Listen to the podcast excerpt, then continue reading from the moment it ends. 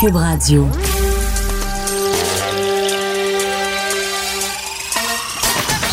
Jean-François Barry. Un été pas comme les autres. Le divertissement radio de vos vacances. Cube Radio. Jean-François Barry. Jeudi 6 août, bienvenue à l'émission Journée parfaite. Je pense que je peux dire ça aujourd'hui. Journée parfaite. La première fois de l'été, crois que je peux dire ça. Je sais qu'il y a quand même plein de choses dans l'actualité, mais tout de même, température parfaite. Il fait un beau soleil à l'extérieur, mais on s'est levé, c'était frais. On va se coucher, ça va être frais aussi. Parce que oui, c'est le fun, les grosses canicules d'été. La piscine, ça tient chaude. Puis, euh, n'empêche que c'est pas toujours évident pour les gens qui travaillent à l'extérieur, les gens qui n'ont pas d'air climatisé, pas de piscine. Euh, quand on veut faire des sports à l'extérieur, dis-moi, ça m'est arrivé cet été des fois de faire hey, je vais te jouer au golf? Oh non, pas trop chaud pour aller jouer au golf. Là, c'est vraiment des belles journées estivales. Journée parfaite aussi parce que le Canadien a gagné, donc mène la série 2 à 1 contre les Penguins de Pittsburgh. Comme c'est une série 3 de 5, ça pourrait se terminer demain euh, et le Canadien accéderait en série pour la première fois depuis un bon petit bout de temps. Alors bon, ça c'est positif aussi. Et autre euh, nouvelle qui fait en sorte que cette journée est parfaite, aucun nouveau décès au Québec. Aucun décès. C'est le bilan du jour. Ça aussi, c'est une bonne nouvelle qui euh, complète mon tour du chapeau pour cette journée parfaite. Donc, on est toujours à 5687 décès. 133 personnes euh, nouvellement infectées par le virus quand même. Ça serait bien le fun. question là, que ce soit parfait, parfait. faudrait descendre en bas des 100 cas. Il me semble que ça serait encore plus une bonne nouvelle. Euh, deux personnes sont sorties des hôpitaux depuis hier, donc on était à 165 personnes. Euh, c'est stable au niveau des soins intensifs avec 19 personnes. Et mine de rien, la journée du 4 août, on a a, il y a eu 17 000 euh, tests de COVID qui ont été passés et je salue les techniciens en laboratoire. Cette semaine, on a fait une entrevue avec la présidente qui nous disait qu'ils sont débordés parce que oui, les tests de COVID, mais les tests de d'autres maladies sont repartis aussi. Euh, certains n'ont pas eu de vacances, certains font des heures supplémentaires. C'est des laboratoires qui fonctionnent 24 heures sur 24, 7 jours sur 7. Alors quand je vois 17 000 tests, qui est presque un record. Euh, je les salue et je les remercie du travail qu'ils accomplissent présentement. Je vais quand même faire le bilan euh, du côté de Beyrouth. Euh, on est toujours à 137 morts, 5000 blessés. Emmanuel Macron est allé là-bas aujourd'hui. On sent que les pays sont en train de se mobiliser pour aller donner un coup de main au-delà de l'explosion du côté spectaculaire et de l'urgence du moment de soigner les gens. Il va rester des séquelles de ça. On sait que bon, les euh, silos euh, dans le port, les silos avec le blé ont été endommagés. il y a aussi un endroit où était stocké le matériel médical. Ça aussi, ça a été endommagé. Donc, on a besoin d'aide. le Canada a déjà promis 1,5 million à la Croix-Rouge. mais ce qu'on entend surtout de la part des différents paliers de gouvernement et même les gens sur place au Liban, c'est de dire ça prend un changement. T'sais, envoyez pas de, l'argent à nos gouvernements, ils vont se mettre ça dans les poches. Alors, euh, apporter d'autres euh, styles d'aide parce que ça, ça va, ça va être un coup d'épée dans l'eau et ça se rendra pas euh, à la population. Donc, Bien, à suivre. La bonne nouvelle, c'est qu'on bon, il n'y a pas plus de morts. On est toujours à 137. C'est un bilan qui est assez stable depuis hier. Je voulais aussi vous parler. Moi, j'ai, moi, j'ai beaucoup suivi, puis j'imagine que je suis pas le seul. Tout le monde a regardé un peu la Suède du coin de l'œil pendant cette, ce confinement, cette pandémie. Vous savez, la Suède a décidé, eux autres, de ne pas confiner, ce qui risque d'être un peu le modèle de tout le monde en devenant une deuxième vague, à moins que ça chire vraiment trop, là, mais euh, une deuxième vague devrait être euh, un peu dans le modèle de la Suède, c'est-à-dire qu'à la place, on va confiner les gens à risque, on va demander à tout le monde de faire attention, on va, euh, les regroupements vont être réduits, tout ça, mais il n'y aura pas de, de confinement généralisé. Euh, bon, ça ne leur a pas empêché, ils ont à peu près le même bilan que nous, pour à peu près la même population, ils sont à 5700 morts. Je disais tantôt qu'on était à 5687, 60 000 personnes infectées de notre côté, 80 000 du leur. Fait que ça se ressemble. Aujourd'hui, il y avait des nouvelles à propos de leur PIB. Parce qu'il y a des gens qui se disaient, et eux autres, l'économie a continué. Hein, eux autres, les bars, les restos, euh, les cinémas, ça, a continué. Euh, mais non, il y a quand même un recul, 8% euh, La Suède anticipe 6% de recul pour l'année au complet. C'est quand même mieux que les pays européens qui sont à 12% de recul en moyenne du PIB. Et la raison, c'est assez simple. C'est que oui, on a pu continuer de vivre, faire mais peut-être sauver plus de commerce qu'on va en sauver ici. Par contre, l'exportation n'était pas au rendez-vous. C'est un pays qui exporte beaucoup et comme c'était évidemment fermé à, peu près partout sur la planète, on n'a pas exporté. Alors c'est normal que le PIB ait diminué. Mais comme je le disais, là, ici, on annonçait quelque chose comme 18 000 PME qui vont peut-être euh, euh, fermer d'ici les, les, les prochaines semaines. Peut-être que là-bas, ils vont mieux s'en sortir et aussi, ils n'ont peut-être pas une aussi grosse dette la nôtre parce qu'il n'y a pas eu de PCU, SPCU, PCUE, etc. là-bas, parce que les gens, il y a eu peut-être un peu d'aide, mais pas à la hauteur de ce qu'on a vu ici. Fait que pour le même ratio de morts, peut-être que dans deux ans, on va réaliser qu'ils s'en sont mieux sortis que nous. Seul l'avenir nous le dira. On va aller parler avec euh, Gaston Dessert, médecin et épidémiologiste, et c'est un mot avec lequel j'ai de la misère, à l'Institut national en santé publique du Québec. Je m'accroche toujours dans ce mot-là, M. Dessert. Euh, oui, non, c'est un peu euh, fréquent que les gens ont de la misère, mais euh, on dit épidémiologie. Alors, ça va, à ce moment-là, on le retient mieux. Oui, mais là, c'est parce qu'il y avait le médecin en plus avant. Là. Fait que là, médecin, épidémiologiste, ça fait beaucoup.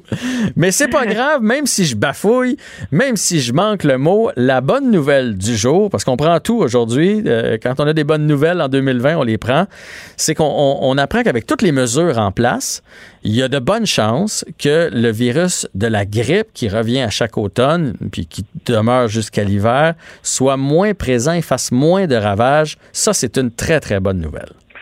Ben, effectivement, euh, quand on regarde, euh, bon, d'abord ici, notre saison de la grippe, c'est durant l'hiver, donc euh, le mois de novembre à, avril. il faut savoir que dans l'hémisphère sud, eux, leur saison de grippe, c'est durant notre été qui correspond à leur hiver. Et euh, ce qu'on voit euh, dans plusieurs pays de l'hémisphère sud, mais peut-être de façon plus claire en Australie, c'est que euh, leur saison influenza, elle est très, très, très inhabituelle. Il y a très peu de cas d'influenza et même l'ensemble des virus respiratoires qui vont donner les épisodes de toux puis de, fièvre, c'est des fois causé par l'influenza, mais mhm. on a beaucoup d'autres virus qui peuvent causer les mêmes symptômes. Et euh, on voit que l'ensemble de ces euh, autres problèmes-là ont aussi euh, diminué beaucoup par rapport à ce qu'on voyait dans les années précédentes. Alors évidemment, l'interprétation qu'on en fait, c'est que euh, comme c'est des virus qui se transmettent euh, un peu avec les mêmes modes de transmission que la COVID-19, ben, en se protégeant contre la COVID-19, on a un impact non seulement sur cette maladie-là, mais sur les autres virus qui se transmettent de la même façon. Mais ça, c'est une, excellente nouvelle. Euh, savez-vous les statistiques? Combien de morts à chaque année pour l'influenza? Combien de gens vont dans les hôpitaux engorger le système pour ce genre de symptômes? Ben, écoutez, euh, le, pour euh, l'influenza, euh, on calcule qu'au Québec, si on regarde dans les dernières 7-8 années, là, on a entre 4 et 11 000 hospitalisations par année. Wow, c'est beaucoup. oui, ça peut être pas mal. quand on regarde au niveau des décès, par contre, là, c'est beaucoup moins. Là, là, on parle de quelques centaines de décès par année.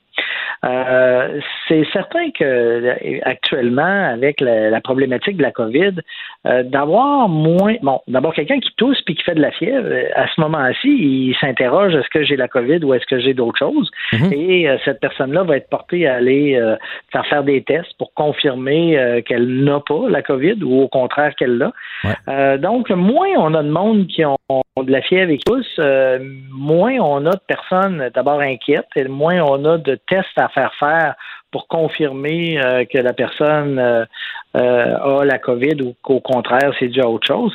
Donc, évidemment, cette, cette nouvelle-là, en fait, cette ce qu'on voit dans le Sud, si ça s'applique bien ici, ça serait quand même quelque chose qui faciliterait un peu la vie. Et s'il y a moins de, euh, d'influenza, ben, il devrait avoir moins d'hospitalisation et moins de décès dus à ce virus-là cette année. Oui, parce qu'évidemment, on espère toujours moins de décès, mais ce qu'on a bien compris à travers les lignes pendant le confinement, c'est qu'on veut garder le contrôle sur nos hôpitaux.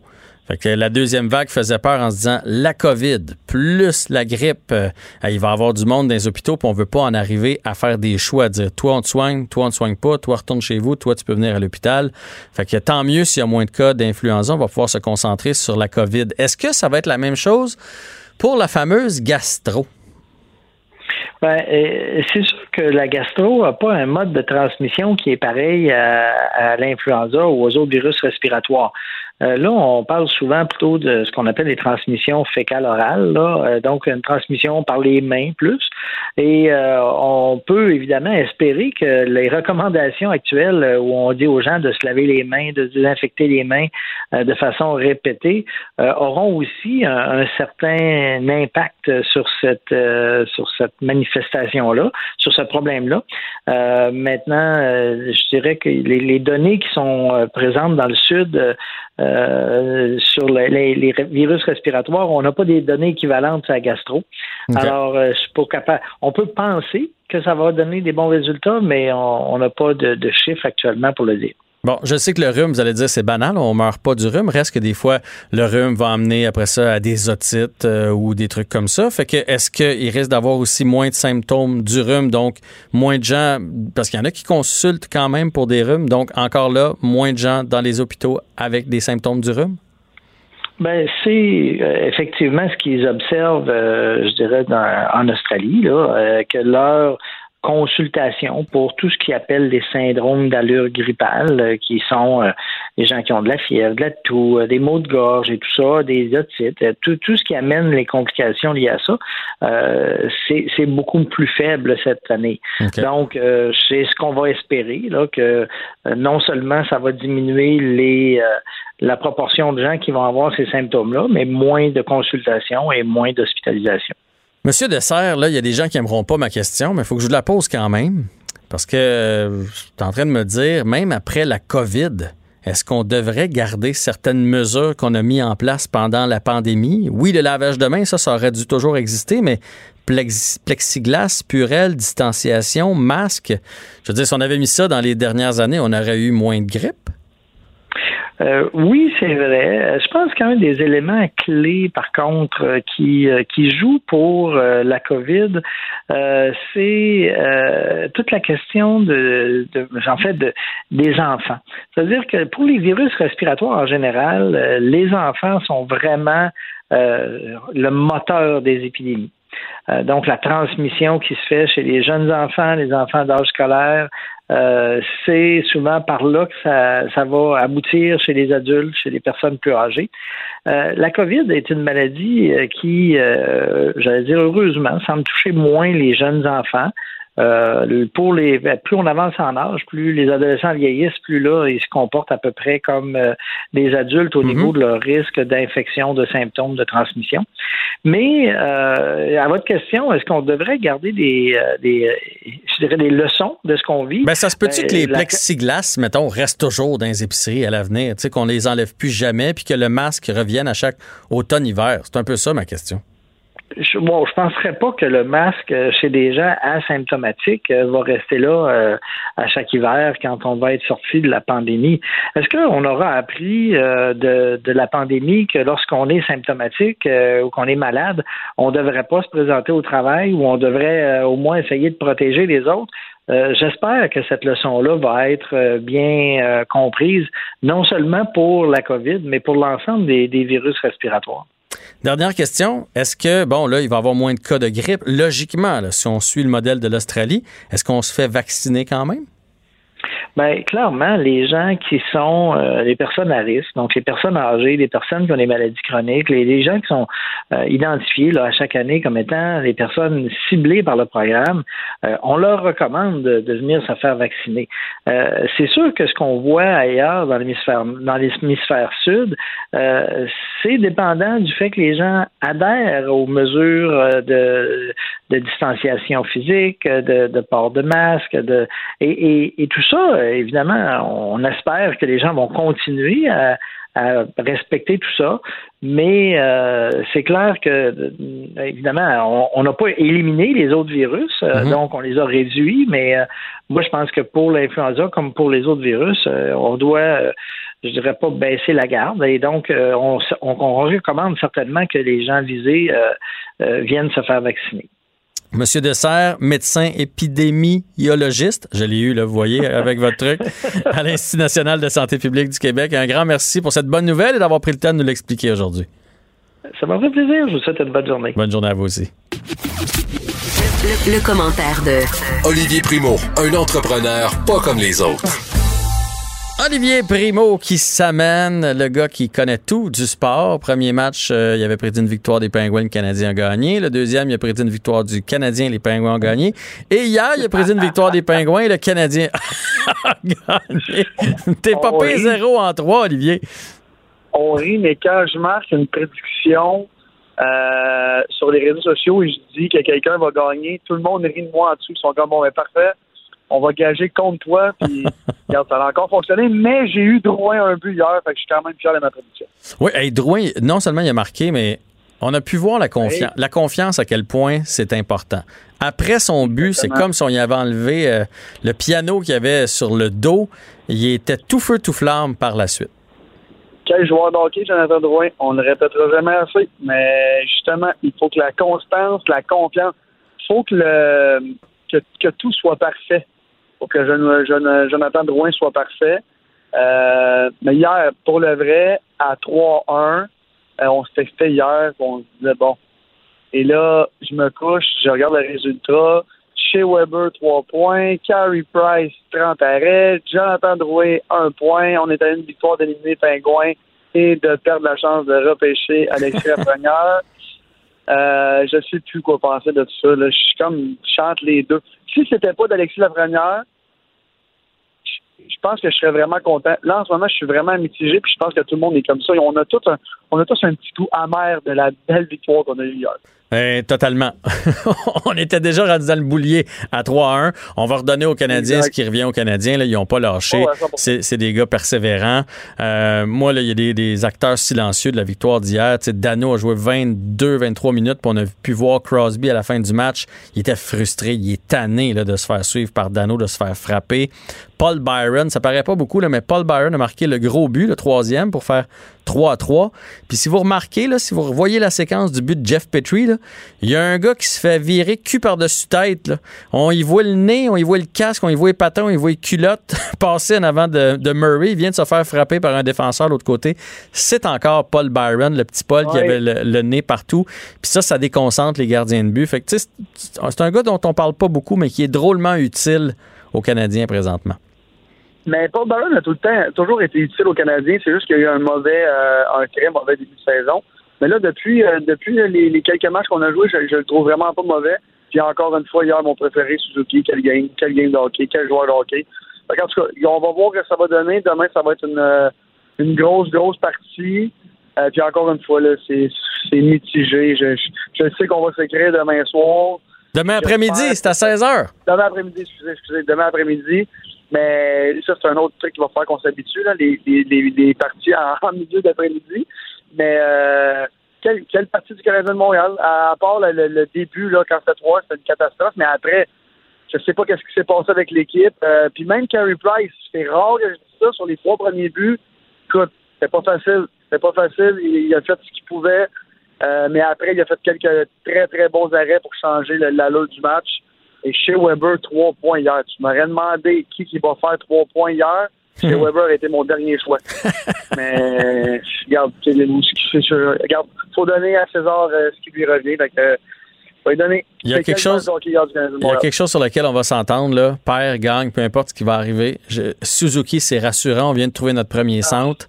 KK, hein, on, avait, on a eu des doutes en début d'année. KK euh, va être euh, notre deuxième centre. Il nous montre de, belles choses dans cette euh, série-là. Il est très impliqué. Il va avoir un gros physique. Fait que ça, c'est rassurant. Ce qui est moins. Dano va être notre troisième. Ce qui est moins rassurant, c'est pour Max Domi. Parce que je pense que KK et Suzuki viennent de passer en avant. Je ne sais pas ce qui va arriver avec Max Domi pour son contrat puis pour la suite avec le Canadien de Montréal. En ce moment, oui, tu as raison, sauf que, tu sais, on, on, revient un an, un an et demi en arrière.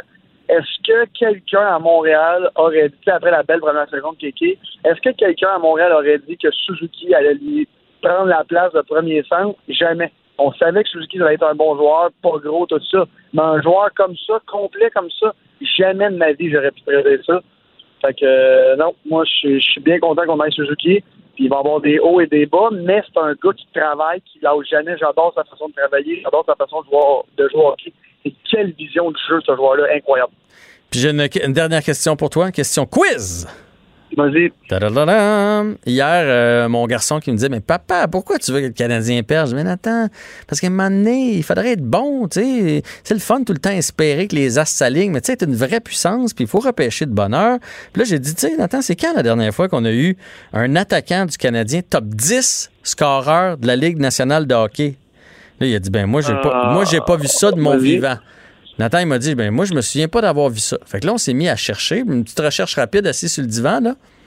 T'as-tu une idée de qui ça pourrait être? De, qu'on a repêché ou qu'on est allé chercher? Non, un gars du Canadien qui a fini dans les 10 premiers compteurs de la Ligue. Euh, écoute, là, tu m'en poses une très bonne. Euh, c'est Kovalev. Kovalev, euh, écoute, je vais retourner voir au, au cas que je me sois trompé, là, mais moi, j'ai trouvé Mats Naslund en 1986. Mais qu'on a développé, tu veux dire? Euh, peu importe. Peu importe. OK, ben, je pense. Euh, Kovalev, on sait peut-être, je, je me trompe peut-être, mais il n'a pas beaucoup de points. C'est Matt Nal- Regarde, c'est ça.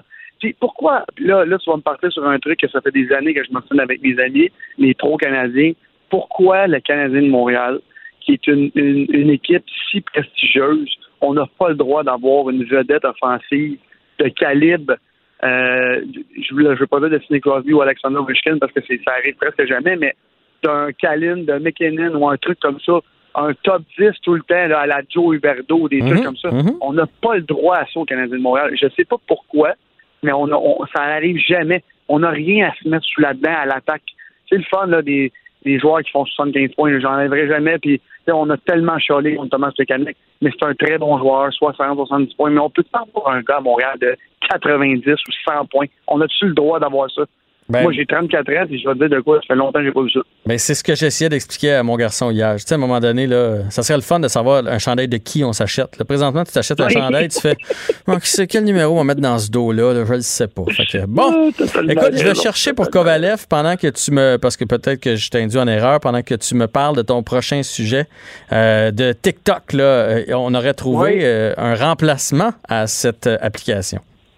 Juste avant de commencer TikTok, je revenais sur le truc qu'on a parlé hier des euh, rassemblements, là, des, des grands rassemblements. Oui. Et un gros feu de paille. En, en passant, les festivals sont encore interdits jusqu'au 31 août et on ne sait pas si on va avoir le droit. Fait que je voulais juste revenir là-dessus. Hier, là, c'était plus euh, un gros feu d'artifice que d'autres choses. Là. Parce que hier, tout le monde m'a écrit après qu'on se soit parlé, parce que c'est arrivé pendant qu'on se parlait. Mhm. Et là, on fait des on fait des. Là, je me suis informé, j'ai j'ai zéro le droit de faire un grand rassemblement. Euh, puis je suis suis vraiment pas à veille de pouvoir en faire. Fait que c'est petite parenthèse avant de sauter à TikTok.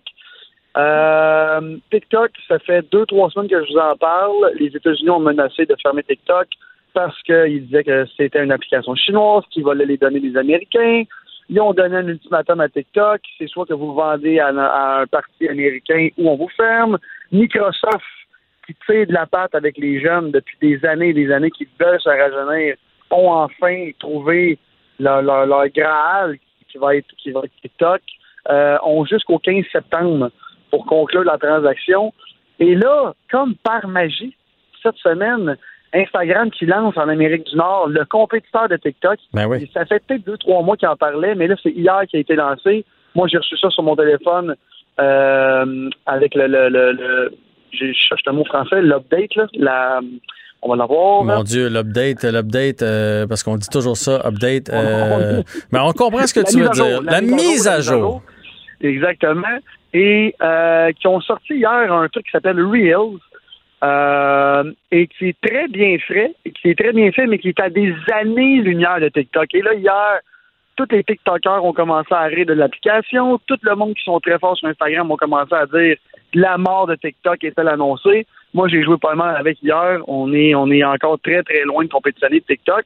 Alors, Microsoft, ce matin, qui a relancé le débat et qui dit, qui ont dit, nous, on va acheter TikTok, mais si on peut l'acheter partout dans le monde. Et là, les Chinois, ils ont fait, non, non, non, non, non, nous, on veut garder notre application en Chine.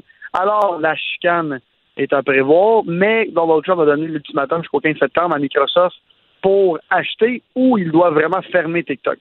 Fait que ça va, ça va venir très vite le 15 septembre pour une transaction aussi grosse que ça et aussi compliquée que ça. Mhm. J'ai bien hâte de voir parce que dans le monde des réseaux sociaux en ce moment, c'est vraiment euh, dans le dans le petit monde des réseaux sociaux qui est rendu un gigantesque monde. C'est vraiment la de- de- de- le talk of the town, là, comme on dit. Puis euh, j'ai hâte de voir parce que le- ce que Instagram a lancé, Euh, c'est très, très ordinaire comparativement à TikTok. Et pour ceux qui connaissent pas un peu le, principe des stories, là, dans peu importe la plateforme, une story, c'est un truc que tu mets et qui dure pendant 24 heures, que tes amis ou peu importe qui peut voir, et après, ça disparaît. Ça, c'est Snapchat qui avait inventé ça il y a 4-5 ans. Après, Instagram l'a copié. Tout le monde au début a dit ben non, ça va rien, ça va rien changer. Euh, Instagram a presque tué Snapchat. Et là, Instagram qui lance un compétiteur à TikTok, et là, tout le monde dit ben non, ça va pas fonctionner. Moi, le premier, on va voir dans un an avec toutes les, mises à jour qu'ils vont faire, parce qu'on sait qu'Instagram et Facebook sont très forts là-dessus.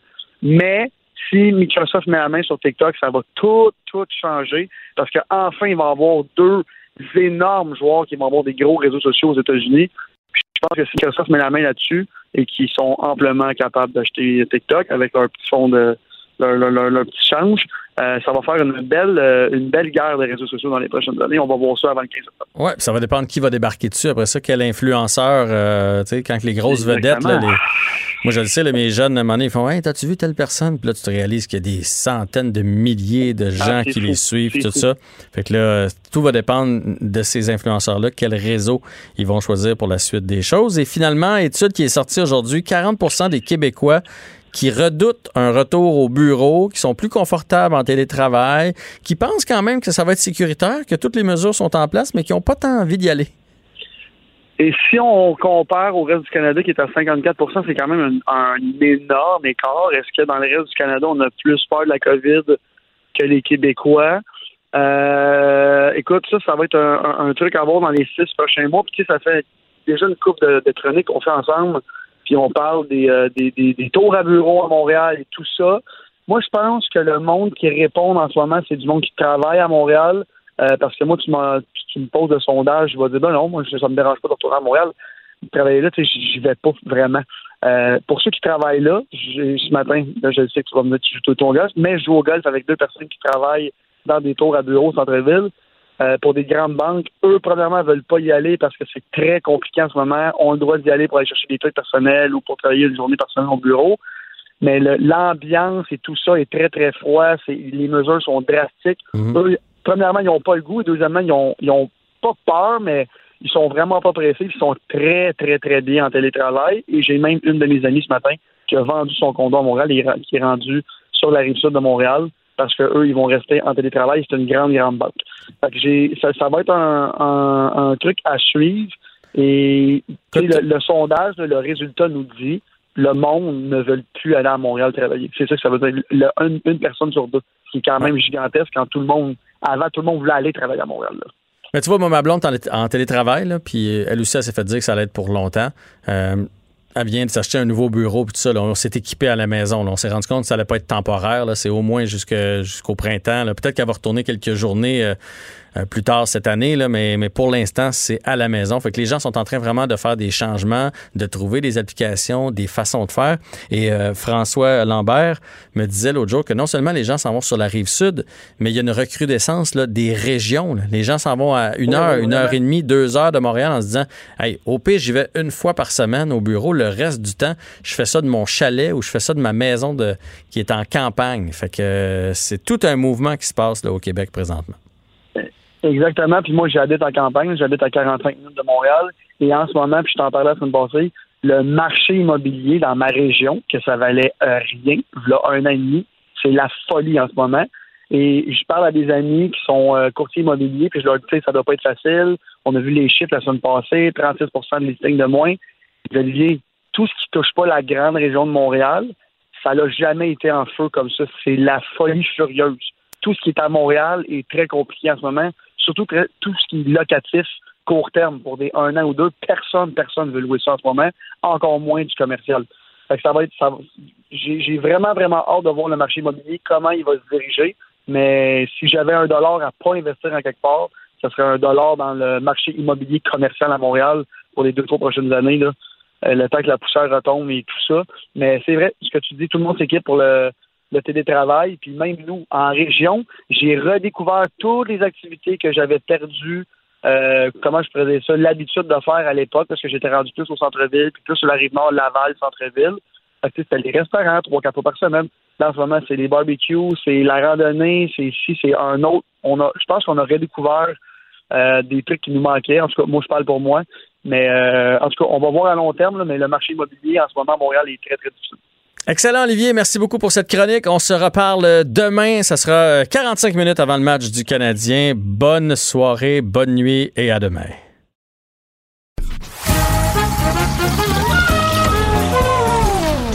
Ben non, il n'y a pas de quiz. Mais Jean-François vous donne quand même les réponses à vos questions. Cube Radio. Un été pas comme les autres.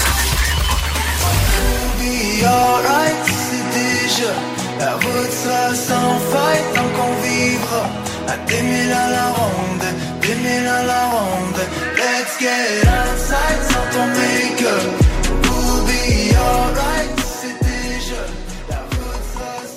Eh ben, on retrouve euh, Anaïs et la chanson qu'on entend, c'est euh, Miro qui va se produire ce soir sur le, le toit du stade olympique. Je l'ai vu cette semaine à Salut Bonjour. Il espérait avoir du beau temps. Ben, son vœu est exaucé, là. Ben oui, parce que là, à la base, Miro devait euh, être mardi en spectacle sur la toit olympique. Ça serait, ça, aurait été en fait la première fois depuis 1976 qu'un artiste se serait produit euh, sur la, tour. En fait, et là, ben, mardi, Jean-François, qu'est-ce qu'il y avait? Il y avait de la pluie. Solide à part de ça. Euh, des avertissements de tornade. C'était pas nécessairement la bonne journée pour faire un spectacle comme ça. Je rappelle quand même que la tour est à plus de 165 mètres de haut. Donc, il faut vraiment s'assurer qu'au niveau de la météo, tout est parfait. Ça a été reporté officiellement ce soir. Donc, manquez pas ça. C'est à 19h. Ce sera diffusé sur la page Facebook de Miro, mais également sur une vingtaine de partenaires. Donc, le Festival de la chanson de Tadoussac, les Francophonies de Montréal, les coups de cœur francophones, euh, le FME en Abitibi-Témiscamingue. Bref, si vous avez envie de voir ce que c'est, moi, je suis vraiment curieuse parce que le spectacle va être filmé avec des drones, en fait, mm accompagné, entre autres, de Saramé, euh, Claudia Bouvette. Imagine-toi l'image, là, ce qu'on va voir Montréal, c'est sûr que ce sera magnifique et on s'entend que c'est vraiment plus beau aujourd'hui, là, en termes de météo que mardi. C'est une brillante idée. Vraiment, audacieux d'aller sur la, le, stade. Moi, j'aurais la chienne, mais, mais, ça va être. Euh, c'est vraiment un, beau coup de pub. C'est rassembleur. Ça, ça, va être beau. Et euh, je trouve que, tu sais, de se servir des drones, tout ça, ça fait jeune. ça va vraiment capter euh, l'imaginaire de tout le monde. Mais oui, c'est spécial de penser que ça n'a jamais été fait depuis 1976, mais peut-être que s'il n'y avait jamais eu de COVID, justement, on n'aurait jamais fait de spectacle. Là, on s'entend dans les dernières années avec quelques spectacles captés qu'on diffusait sur le web. Mais en général, c'était vraiment dans les salles que les artistes étaient. Mais ça me surprend quand même. Quand je lisais ça, je me disais, ah ouais, ça n'a jamais, jamais hmm. eu lieu. Je trouve ça spécial que personne n'y ait pensé avant lui. Ben, en tout cas, euh, on, va, on va regarder ça, puis on s'en reparlera demain. C'est un artiste que ben j'aime beaucoup aussi, qui fait de la, très bonne musique. Euh, puis, avec l'été. Puis tu sais qu'il y a des, des, visées, là. Son rêve le plus fou, ça serait de le faire sur le rocher percé, sur le top du rocher percé. Et imagine-toi, moi j'ai l'image quand il y a eu le spectacle de la, euh, la fête nationale cette année à Trois-Rivières et là on voyait l'estuaire, je veux dire c'était magnifique l'amphithéâtre Cogeco, c'était vraiment beau capté avec les drones. Là si on peut commencer à faire ça, tu sais au Québec on a vraiment des beaux là, si je peux me permettre l'expression. Mm Tu me parles du Rocher Percé. Là, on est au stade olympique euh, côté de Montréal, mais à Tremblant, il y aurait quelque chose à faire. autant qu'il y a plein de spectacles sur l'eau. On a vu ça cet été, notamment avec Angèle Dubois et la Pieta. Pourquoi ne pas aussi euh, se promener dans les sommets un peu plus hauts, je vous dirais, au Québec? Et moi, le Rocher Percé, écoute, j'embarque, c'est sûr que ce serait magnifique. Là. En tout cas, ça va être à suivre. J'imagine que. Puis bravo à tous ceux qui réussissent à se, à se réinventer comme ça. Parlons d'Isabelle Racicot qui va animer un documentaire sur le racisme.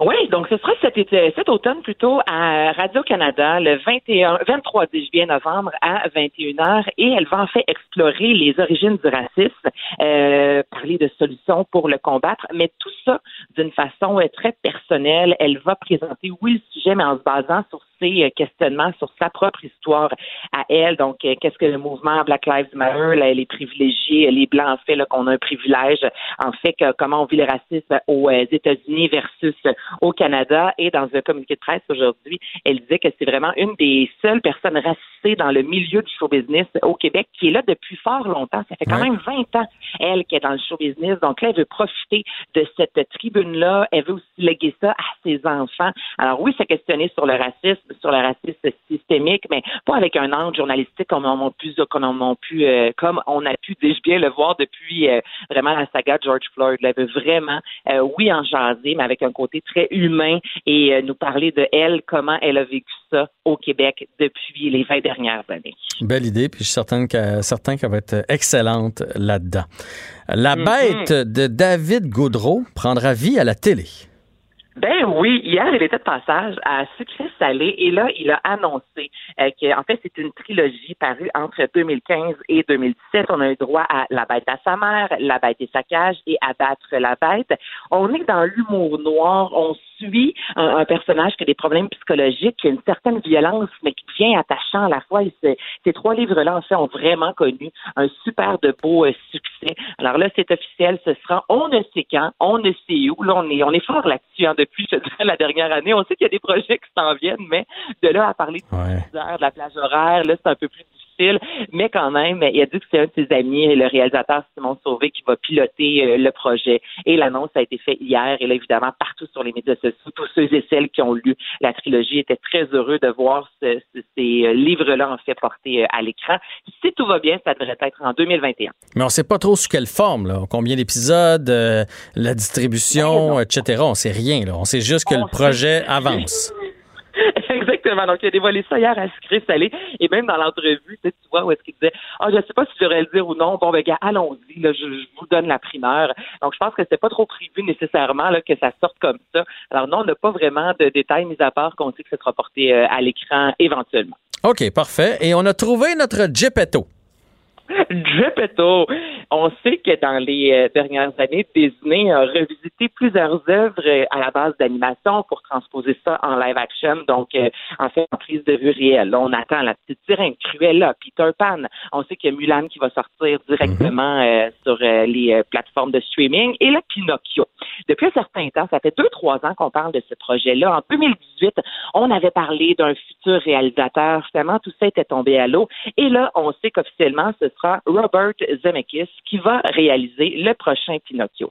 Pour te donner une idée, ce réalisateur-là a fait les trois retours vers le futur, Oh. Pôle Express, Forrest Gump, Seul au monde. Et là, dans les trois derniers films que je viens de te nommer, il y a un dénominateur commun et c'est Tom Hanks. Ben Donc, ce serait sans doute Tom Hanks qui interpréterait euh, Geppetto, qui est en fait le, le menuisier qui va sculpter euh, Pinocchio pour en faire un bonhomme de bois qui veut devenir finalement un humain qui mâle avec son nez qui allonge. On connaît tous l'histoire de Pinocchio, mais moi, un Tom Hanks à l'écran, en Geppetto, encore là, j'embarque. Ben, Tom Hanks, dans à peu près n'importe quoi qu'il a fait, Ah, on embarque. Ouais, c'est vrai, c'est vrai. Ouais, tu as raison. C'est vraiment un de mes acteurs euh, favoris. Et tu sais, il a- déjà collaboré à maintes reprises avec. euh, en fait, lorsque fait Forrest Gump, il a remporté le film, a remporté six Oscars, dont meilleur réalisateur, meilleur acteur. Donc, c'est vraiment un duo euh, qui réussit là, super bien à travailler ensemble. Donc, porter à l'écran euh, Pinocchio, je pense que ça pourrait être vraiment très bon. Mais là encore, là, c'est une rumeur un peu. Euh, fait on attend des nouvelles. Parfait. On n'a pas trouvé Pinocchio non plus encore, là. Non, c'est pas c'est qui Pinocchio. Ça te tente-tu? Ah ben, mais je suis pas un très grand menteur. Ça prendrait un bon menteur. Euh, Justin Trudeau, tu es capable d'être comédien, tu penses? C'est terrible. ah, t'es pas un bon menteur. Moi non plus, je suis pas une bonne menteuse. Ben non, mais non, pas, ben, pas tant. Je suis capable d'un petit Non, mensonge blanc, là, mais je suis pas un très bon menteur. Bon, ben, Ouais. on s'entend là-dessus. C'est bon. Anaïs, euh, ça a été euh, encore une fois un, un beau survol de l'actualité. On manque pas le spectacle de Miro ce soir, puis on s'en reparle demain. Salut à toi. Absolument. Bye Salut. bye. Jean-François Barry. Pour nous rejoindre en studio, 187 Cube Radio. 1877 827 2346. Bon, hier, on a écouté le match euh, canadien-pingouin. Les euh, pingouins qui menaient 3 à 1. On a dit, bon, ben ça y est, le Canadien, c'est terminé. Finalement, on est revenu de l'arrière. Victoire de 4-3, ce qui va faire en sorte que demain, 4 heures, les pingouins vont faire face à l'élimination. Puis là, aujourd'hui, là, moi, je suis un fan de sport. Hier soir, j'étais pas capable de me coucher. J'écoutais euh, les émissions sportives avec les grands débatteurs. Aujourd'hui aussi, en me levant. Puis là, tout le monde vante le Canadien soudainement. On est donc merveilleux, on est donc merveilleux. Puis moi, bien honnêtement, depuis le début de la série, je trouve que le Canadien est correct, mais c'est les pingouins qui me déçoivent. Je me demande si on les a pas surévalués. On dirait qu'il y a quelque chose qui manque dans cette équipe-là. Euh, L'année passée, c'était fait éliminer en quatre aussi contre les Islanders de New York. Est-ce que les Pingouins sont sur le déclin? Hein? C'est, je veux dire, Gretzky, à un moment donné, a arrêté d'être le meilleur joueur. Euh, les, les Islanders de New York dans les années 80, où les Canadiens, après leurs cinq Coupes Stanley, ont vu leur, leur époque s'arrêter. Est-ce que c'est ce qui est en train d'arriver aux Pingouins? Je me questionne et je me suis dit, qui de mieux placé pour m'en parler que Maxime Talbot, qui a joué avec les Pingouins, qui connaît bien Crosby, Malkin, Le Temps et compagnie, qui a été dans ce vestiaire-là. On se rappelle que Maxime Talbot était de la première édition des Pingouins qui a gagné la Coupe. Il avait lui-même marqué deux buts dans le septième match, victoire de 2 à 1 en 2008-2009 contre les Red Wings de Détroit. Il est au bout du fil. Salut Maxime Talbot. Salut JF, comment ça va? Ça va très bien et toi?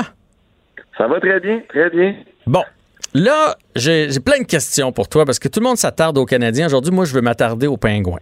Je sais pas toi comment tu trouves depuis le début de la série, mais je regarde d'autres matchs, le Lightning, euh, les Bruins, les Blues. J'ai pas l'impression que les Pingouins sont à la hauteur de cette équipe-là.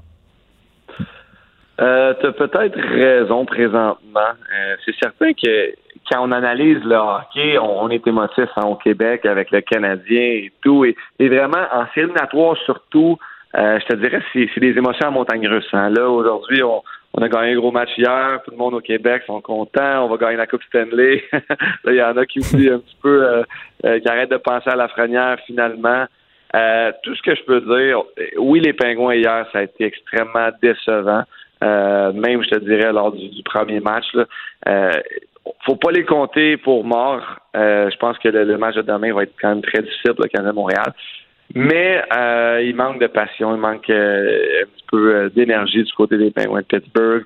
quand tu dis est-ce qu'ils sont sur le déclin, j'étais un petit peu réticent à dire ça tout de suite parce que j'ai été les voir jouer quelques fois cette, cette saison à Pittsburgh et, j'ai eu des flashs. Je me dis, cette équipe-là peut encore gagner la Coupe Stanley. Là, on parle euh, mois de, de janvier. Là.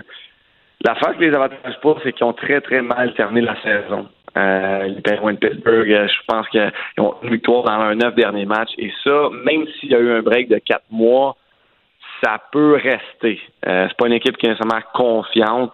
Je pense que là, j'analyse de gauche à droite, mais je pense aussi euh, faudrait mettre Tristan Jarry dans le, dans le filet là, parce que Matt Murray hier, ça n'a pas été très très fort. Et Tristan Jarry a eu entre nous de meilleure saison que, que Matt Murray. Donc c'est c'est plusieurs facteurs. Euh, qui font que le Canadien présentement. Il faut leur donner du crédit quand même beaucoup. Là. Les Canadiens ont joué du très, très bon hockey. Claude Julien avait un bon plan. Euh, les gars ont été euh, passionnés. Puis vraiment, on a eu un bon match de hockey hier de la part du Canadien de Montréal. OK. Bon, donc, si tu m'enlèves la théorie que les pingouins sont, peut-être sur le déclin, je vais te lancer autre chose alors. Est-ce que les pingouins, sans dire qu'ils nous ont regardés de haut, tu sais, nous, on joue notre vie. Là. Ça paraît que Claude Julien utilise ses défenseurs des fois 28, 29 minutes. Là. Il coach, il coupe son banc. Il regarde pas long terme. Il regarde pas qu'il va jouer jusqu'au mois d'octobre. Est-ce que les pingouins se sont mal préparés pour le Canadien en se disant on va essayer de jouer tout le monde, s'économiser, euh, faire attention aux blessures parce que nous, on vise la coupe. L'enjeu, c'est pas le Canadien. L'enjeu, c'est de, de, toffer jusqu'au bout de la run. Ça peut être ça d'abord? Non. Hein. Connaissant le leadership des Penguins de Pittsburgh, c'est impossible euh, d'essayer d'économiser de l'énergie en série. C'est vraiment impossible à faire. Chaque match est un match que tu te dois de gagner. Et, les Pingouins savent très bien. C'est l'équipe avec le plus d'expérience assignatoire dans les dix dernières, années. Donc, euh, le meilleur leader dans la Ligue nationale et, de loin, je te dirais. Donc, euh, une chose qui me surprend, et moi, en regardant le, hockey des séries présentement, je regarde un combat Canucks euh, contre le Wild. Les gars sont arrivés passionnés. Je trouve qu'on a un beau produit sur la glace. Mm-hmm. Ce qui me surprend entre le Canadien et les Pingouins, c'est que les Pingouins de Pittsburgh, pendant la phase 2, avaient presque toute leur équipe ouais. euh, de, de, de, à Pittsburgh. Et le Canadien, c'est le contraire. Il, ça a pris du temps avant que les joueurs euh, euh, reviennent euh, au, complexe Bell à Brassard. Et ça, moi, je croyais vraiment, ça me surprend parce que je croyais vraiment que les équipes qui avaient été formées, qui patinaient ensemble, ça allait les, avantager en, euh, justement de leur, leur cohésion, leur système de jeu, se faire familiariser ensemble quelques temps avant de commencer le camp d'entraînement. Donc ça, ça me surprend. Euh, pour, pour te revenir à la question du, déclin, là, euh, tous les grandes organisations de m'emmener et t'as nommé les Highlanders, t'as nommé les Canadiens. Euh, la dernière équipe qui a fait ça, dans mon livre à moi, c'est les, les Red Wings à Détroit. euh, les avoir joués deux, deux, deux, deux ans de suite en 2008-2009. Ça a été une équipe justement qui a à m'emmener, c'est inévitable. Une chose que les Penguins de Pittsburgh ont l'avantage dans tout ça, c'est Sidney Crosby. Et c'est l'organisation des Penguins de Pittsburgh. Je crois que même quand Sidney Crosby va arrêter de jouer, dans quelques années, on espère encore 5-10 ans. Oui, oui, oui, on se tente pas de le regarder aller. Oui. Exact. Mais je crois que sa legacy, là, si je peux dire, là, euh, va rester très longtemps alentour de l'équipe parce que y a, juste de jouer avec, on regarde des, des, des jeunes joueurs présentement qui sont dans l'alignement, qui jouent avec Sidney Crosby euh, soir après soir, qui pratiquent avec lui. Même quand Sid va quitter l'équipe, il ne sera plus il chaussera plus patin. Euh, ce- L'expérience qu'il va laisser, euh, je pense que ça va suivre un petit peu les, les Penguins de Pittsburgh et c'est une équipe qui est tellement bien gérée euh, par Mario Lemieux et que ça aussi, ça, ça va les avantager dans la transition vers le futur. Parfait, tu m'amènes sur mon prochain point, Maxime. S'il fallait qu'il arrive malheur aux Pingouins demain, élimination, il se retrouve avec une chance sur huit de repêcher Lafrenière. Lorsque Crosby est arrivé à Pittsburgh, Mario Lemieux l'a pris sous son aile. Il, habitait même chez Mario Lemieux. Est-ce que c'est pas la meilleure chose qui pourrait arriver à Lafrenière de se faire repêcher par les Pingouins et d'être le, dauphin de Sidney Crosby? Ben, ça serait nécessairement très bien pour Alex Lafrenière parce que les, Penguins de Pittsburgh, comme j'ai mentionné, c'est les- euh, la meilleure organisation pour laquelle j'ai joué. Ils, prennent bien soin de leurs joueurs et pour, pour se développer à Pittsburgh, oui, ça serait extraordinaire pour Alexis Lafrenière. Faut pas, je veux pas entrer dans les comparaisons, mais euh, on parle de, de, de, de Sidney Crosby, de McDavid. Euh, c'est vraiment des exceptionnels. Alex Lafrenière, c'est un maudit bon joueur de hockey. Euh, il va avoir une très, très belle carrière. J'ai hâte de voir. Je pense que c'est. euh, oui, c'est un joueur dominant. Il va jouer l'an prochain national. Je ne suis pas inquiète. Euh, je veux pas non plus trop lui mettre de pression en le comparant à Sidney Crosby. C'est pas ça qu'on fait présentement. Mais de se faire coacher et d'être sur la patinoire avec un gars comme ça, ça serait ça pourrait faire des. euh, des flamèches et ça serait très très bon pour le développement de de, de, de Alex Lafrenière et pour lui il ne veut, pas euh, d'avoir euh, un petit peu euh, ben, que l'équipe qui va le repêcher est une équipe qui est présentement dans les euh, les, les c'est un avantage parce qu'il va pas se retrouver peut-être dans une équipe euh, qui n'a pas fait les séries, dans une équipe très très jeune, il va avoir beaucoup de pression. Là, il veut pas arriver puis il peut tout de suite apprendre d'une équipe euh, compétitive. OK, parfait. Hier, à la fin du match, revenons sur le match, on a vu que Sidney était, frustré. Toi, tu l'as côtoyé. Tu le côtoies encore, d'ailleurs. Euh, est-ce qu'il va rebondir, euh, Sidney? C'est quoi son état d'esprit? Là? Tu- toi, tu l'as côtoyé, tu sais comment il est dans le vestiaire. Après le match, c'était déjà oublié ou il a ruminé ça toute la nuit? Euh, il, est comment dans sa tête présentement, Sidney? Puis il doit pas aimer non plus la tenue de son équipe, là, de, tous les joueurs de son équipe. Non, il est pas, il est pas content. C'est certain c'est un gars qui est très, très passionné. C'est un, un émotif. Il garde ça en dedans. Ça paraît pas trop, mais euh, c'est certain qu'on peut s'attendre à un gros match de la part de Sidney Crosby euh, parce que c'est, c'est, c'est un gars. On- je, je regarde la, la composition de l'équipe des Pingouins là. Euh, encore une fois, cette année, on fait des échanges pour gagner, pour se donner une chance. Je pense euh, seulement aller chercher euh, euh, Marlowe, euh, tu sais, qui joue pas nécessairement du très très bon hockey présentement, de retourner aller euh, chercher Connor Sherry euh, à Buffalo. Ils ont fait des moves encore pour gagner. Alors, euh, c'est pour ça que de un, je veux pas les compter euh, morts demain. Euh, je crois qu'ils vont encore rebondir. Euh, ça sera pas facile le Canadien, mais Sidney Crosby aujourd'hui, euh, il, il- il est prêt à compétitionner demain. Là. Je suis pas inquiète qu'on va le voir demain pour un gros match. Es-tu blessé? Tu le sais-tu? Parce que, tu sais, au début de la, des séries, là, euh, euh, on disait il s'est pas entraîné avec l'équipe. On disait qu'il y avait comme des... euh, pas une grosse blessure, mais comme un malaise à patiner. Est-ce qu'il est 100% Sidney? Ma question pour toi, qui qui est pas blessé? un joueur de hockey, ça joue toujours blessé. c'est des gars, surtout en éliminatoire, là. Tout le monde traîne des petits bobos, mais de là à le, le ralentir ou utiliser ça comme excuse, euh, non. Je ne pense pas que. Tu sais, puis c'est pas. euh, il, il a pas joué du hockey euh, affreux, là, c'est. Non, non, non, non, non. Hey, il, il est fanta- il est phénoménal. Il est phénoménal. Ouais. C'est ça, je, je regarde euh, on peut peut-être plus mettre la faute sur euh, Jack Johnson puis Justin Schultz. Là. Et moi, la, la version de Murray dans le filet aussi, euh, je, serais, je, serais, je serais retourné peut-être avec Jarry plutôt que ça, mais regarde, euh, je suis pas l'entraîneur des Penguins de Pittsburgh, c'est une opinion de, de fans un petit peu comme, comme toi. Ouais, ben écoute, le, le, temps nous pousse un peu. Là. Je veux savoir, Malkin, le temps, eux autres, euh, c'est pas leur meilleure série, eux autres non plus. On dirait qu'ils ont de la misère à retrouver leur rythme. Là. Je sais pas si c'est les quatre mois arrêtés. Toi, tu penses quoi de ça? Ben, c'est pas facile hein, d'être arrêté comme ça, c'est certain. Euh, regarde, tu parles du, leadership des Penguins de Pittsburgh. C'est certain que quand on perd un match comme hier, la, façon qu'on a perdu euh, quand on a un match, euh, c'est décevant. Et ça, c'est le leadership des Penguins acides qui joue quand même du bon hockey. Mais oui, Malkin, temps, euh, va falloir qu'il en donne un petit peu plus. Les Penguins espèrent euh, revenir dans cette série là, parce que même Hornquist, c'est des joueurs qui sont tellement importants pour, pour les Penguins de Pittsburgh. Bon, selon toi, Murray va être ne sera pas dans le filet demain et est-ce qu'on s'en va pour un cinquième match? Selon moi, oui. Euh, mais regarde, j'ai hâte, de, j'ai, hâte de regarder ça parce que c'est le, produit est bon. J'aime ça, voir, oui, c'est, différent, il n'y a pas de fans, mais c'est de, de bien s'ajuster. La Ligue nationale, je crois qu'ils ont, qu'ils ont vraiment bien fait ça. Et bravo, chapeau, oui, à la Ligue nationale d'organiser ça, mais aussi aux joueurs de démontrer autant de, de passion, d'énergie et, et c'est, ce qu'ils font. Hein. Ça paraît que c'est ils jouent au hockey et euh, je trouve que c'est ça qu'on voit sur, sur, sur, sur la glace, des gars qui jouent au hockey.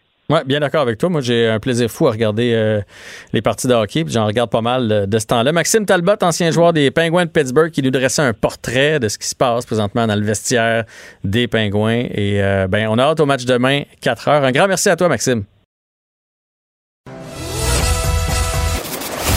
Jean-François Barry. Un retour à la maison aussi rafraîchissant que votre air climatisé dans le tapis. Cube Radio. Un été pas comme les autres. Le, le, commentaire de Félix Séguin, un journaliste d'enquête pas comme les autres. Eh bien oui, Félix Séguin toujours là pour nous tenir au courant de ce qui se passe dans sa chronique Crime et Société. Salut Félix tout d'abord. Salut, salut. Alors, on y va avec la procureure générale de l'État de New York qui demande une dissolution suite à une affaire de détournement de fonds. Oui, c'est assez important parce qu'elle demande la dissolution de la National Rifle Association, la NRA. Tu sais, comme mm-hmm. moi, que la NRA, c'est le principal lobby euh, américain des armes à feu qui ouais. est extrêmement controversé, que l'on voit d'ailleurs euh, à chaque tuerie dans des dans, de masse aux États-Unis. Euh, offrir des performances médiatiques qui ressemblent, selon certains, à des pétreries, en tout cas les tenants du, désarmement général, si tu veux, de la société américaine, car, euh, car ils disent souvent, ces, ces lobbyistes-là, que si des gens, des professeurs, exemple, lors d'une tuerie dans une école avaient été armés, probablement cette tuerie-là ne serait pas survenue, et etc., etc. Donc, c'est un lobby hyper puissant, la NRA, euh, qui compte sur l'appui de plusieurs politiciens, autant démocrates que républicains, mais plus républicains. Ouais. Alors aujourd'hui, euh, la procureure générale de l'État de New York, ce qu'on appelle le, le, General Attorney, a annoncé déposer une poursuite. Laetitia James, qu'elle s'appelle, elle affirme que les dirigeants de la NRA, écoute bien ça, ont détourné des dizaines de millions de dollars euh, à leur organisation, sans but lucratif, et à leur profit. Alors, la poursuite vise, oui, la NRA, mais le président de la NRA, Wayne Lapierre, son conseiller juridique, John Fraser, son ancien trésorier, Wilson Phillips, euh, et un ancien chef de cabinet de M. Lapierre, Josh Powell. Alors, ils sont accusés d'avoir très mal géré les fonds de leur organisation. Ils sont accusés aussi d'avoir violé les lois fédérales euh, de plusieurs États américains. Et, euh, et, ce qui fait en sorte que d'avoir procédé ainsi à, avec un manque de diligence complet avec les finances, finances de la NRA, ça a engendré une perte de 64 millions de dollars en trois ans pour ce lobby-là. C'est énorme.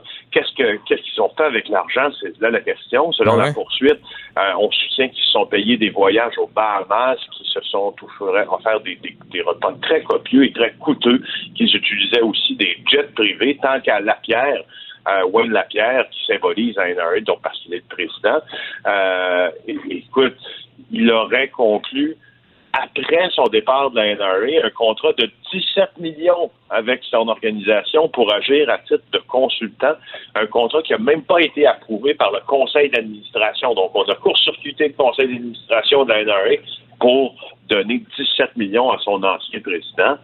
Euh, c'est une organisation qui, au demeurant, est, semble-t-il, presque insolvable présentement, la NRA, euh, alors qu'elle se présente dans les écoles, disait Laetitia James, pour faire des tombolas presque d'armes à feu, en donnant des cours sur la sécurité et le maniement des armes à feu, mais en, si tu veux, en, sous, en sous-main, en faire aussi la promotion des armes à feu.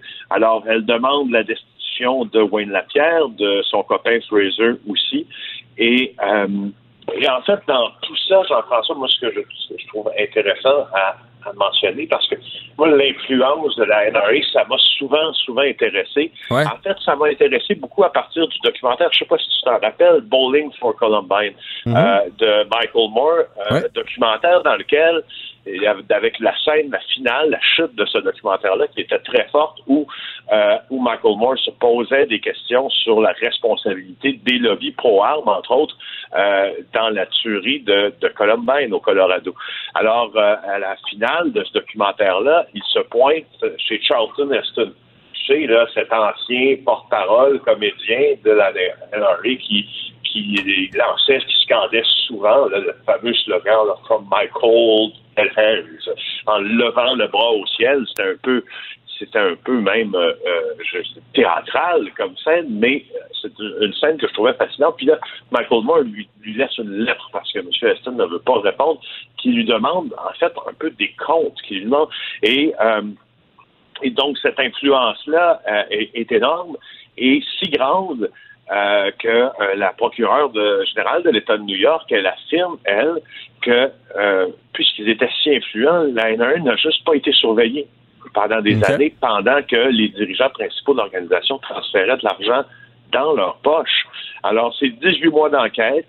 Et puis, euh, te rappeler aussi que la NRA bénéficie d'un soutien euh, for- formel et ferme du président républicain euh, Donald Trump, selon euh, selon le deuxième amendement américain. Parce que tu te rappelles aussi, le deuxième amendement américain euh, affirme que on- euh, tout Américain a le droit de porter des armes et la NRA défend ce, ce droit-là. Euh, tout ce qu'il y a eu comme réaction euh, de la NRA pour l'instant, que c'est- une attaque des styles prémédité sans fondement. Ben oui, c'est sûr qu'ils vont pas, ils vont pas se laisser faire comme ça, ça c'est sûr et certain. Puis quand on comprend les appuis qu'ils peuvent avoir, les amis qu'ils peuvent avoir, euh, ça risque de faire brasser et d'être long comme, euh, comme enjeu.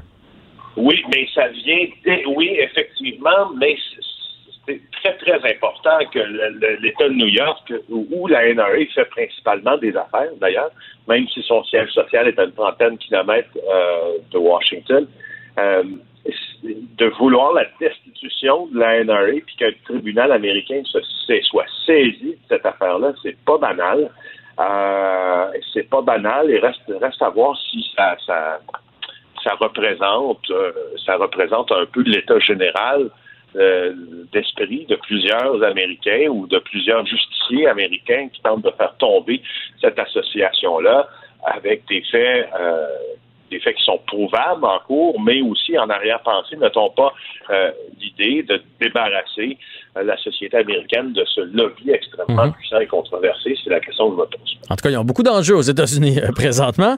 Euh, Parlons maintenant d'une amende de 80 millions pour Capital One. Oui, qui est aussi aux États-Unis, qui est une banque américaine. Mhm. Voici le lien, Jean-François. Voici le lien. Ouais, je l'avais vu, je l'avais euh, vu. Vas-y, vas-y.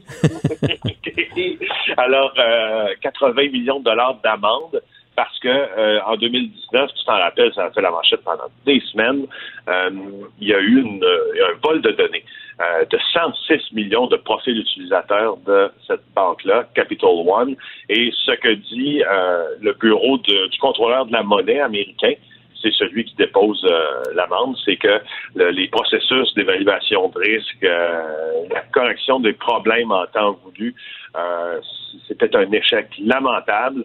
Alors, euh, 80 millions de dollars qui sont versés au Trésor américain et ce vol de données-là, c'est une ingénieure informatique qui l'aurait commis, qui s'est servi d'une faille dans un serveur un vieux cloud, en fait, un vieux nuage là, de la banque pour le faire. Alors, c'était un des plus importants piratages informatiques euh, à avoir été effectué euh, sur une banque américaine. Et puis, euh, juste te rappeler, Capital One gère quand même un total de 421 milliards de dollars d'actifs. Fait que 80 millions, c'est pas la fin du monde pour eux autres. Non, c'est jamais ça, c'est mon impression. Mais c'est pas le fun, là, donner 80 millions, mais reste qu'ils ont quand même les poches creuses. Oui, exactement.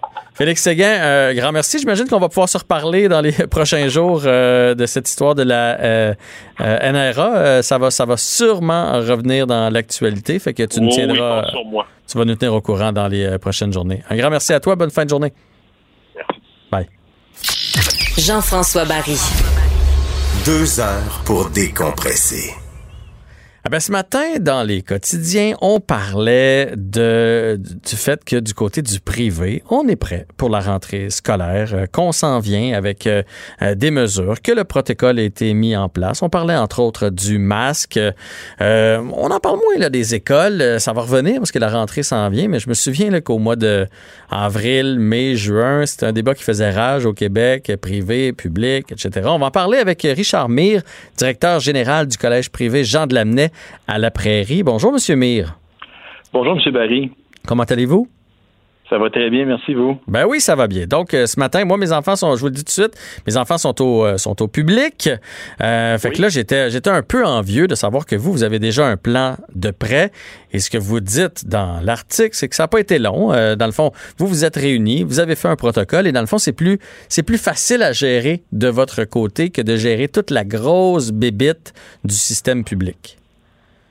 Écoutez, vous parlez à quelqu'un qui a toujours été ici à Jean de Lamennais comme élève, prof. Donc, euh, je connais pas les, euh, les us et coutumes dans les commissions euh, scolaires et les centres de services scolaires. je sais que ces gens-là travaillent très, très, très fort. Puis, je suis vraiment confiant que, que ces gens-là vont être prêts aussi. Là, c'est un peu insécurisant, mais ça s'organise quand même assez bien. On a eu des bonnes directives de la part du gouvernement. Ça, les gens ne le disent pas assez. à la mi-juin, on a eu des directives claires euh, bien avant ce qui a été fait dans les autres provinces. Il va peut-être y avoir des, ajustements qui, vont arriver avec la santé publique à l'approche mhm, de la. Mhm. Mais on, a ce qu'il faut pour travailler. Ça, euh, c'est clair. C'est quoi les directives que vous avez eues? Je suis curieux. Vous dites que vous avez eu des directives claires à la, mi-juin. Euh, vous, à l'interne, vous avez reçu quoi? Bien, on, a reçu le, plan de la rentrée scolaire septembre 2020. C'est pas mal ce qui avait été annoncé là, dans les médias. Ça donne les conditions de santé, par exemple, à l'intérieur, euh, euh, nos élèves euh, vont respecter une, distanciation sociale de 1 mètre, étant donné qu'ils ont 16 ans et moins. On a expliqué comment on va garder les, élèves dans des groupes fermés pour éviter la, multiplication des contacts. Ils vont porter le masque, entre autres, dans l'autobus scolaire. On nous a proposé deux modèles aussi là, pour les élèves de quatrième, cinquième secondaire. On parle là-dedans de, des pauses, etc.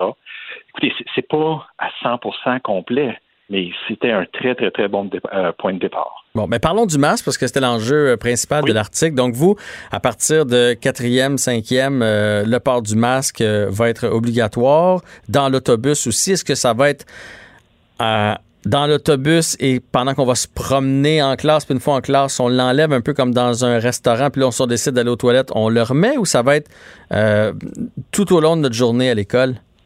Oui. Ben, écoutez, on, va procéder par phase, OK?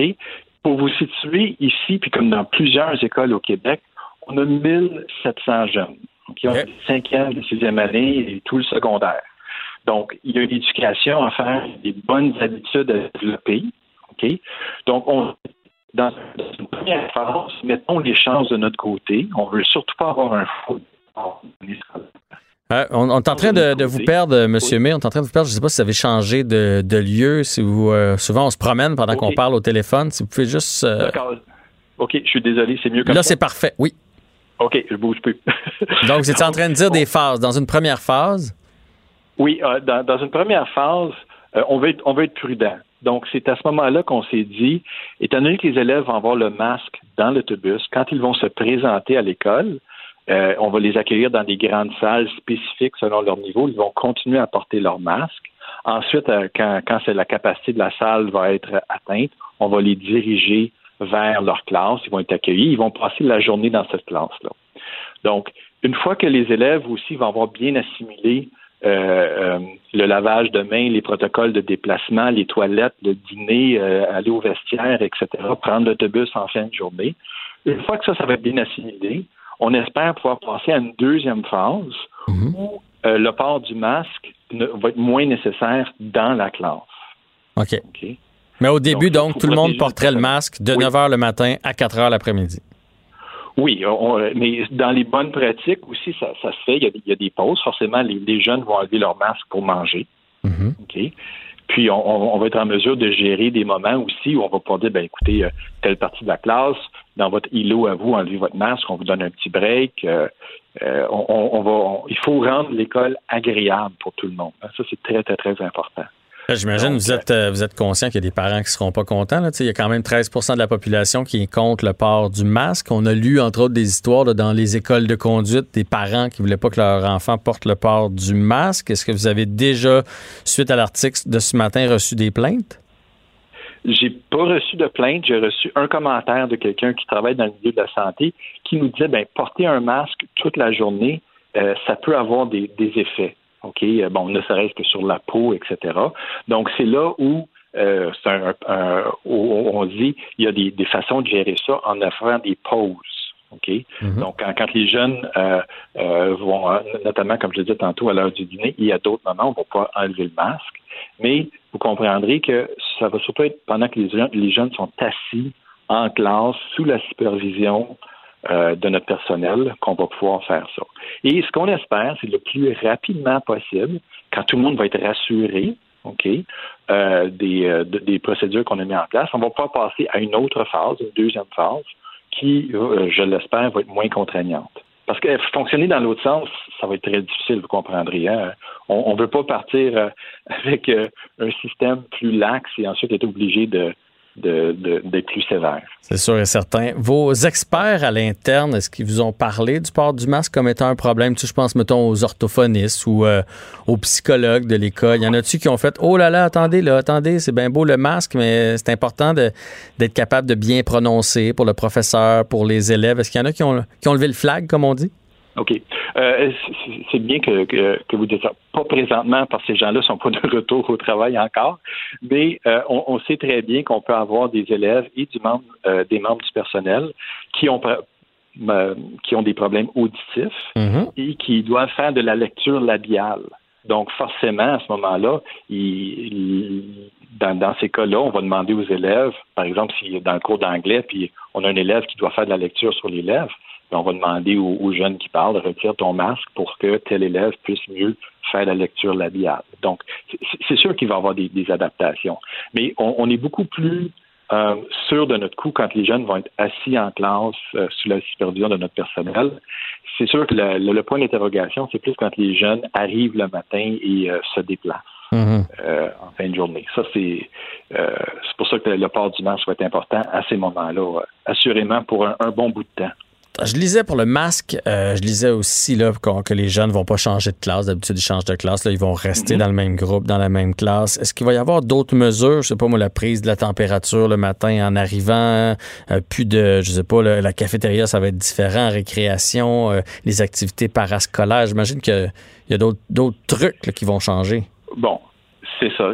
C'est- certain qu'on ne prévoit pas de prendre la température de tout le monde. Il va y avoir aussi, euh, les gens vont avoir à, faire un, auto-examen là, avant de, se présenter à l'école.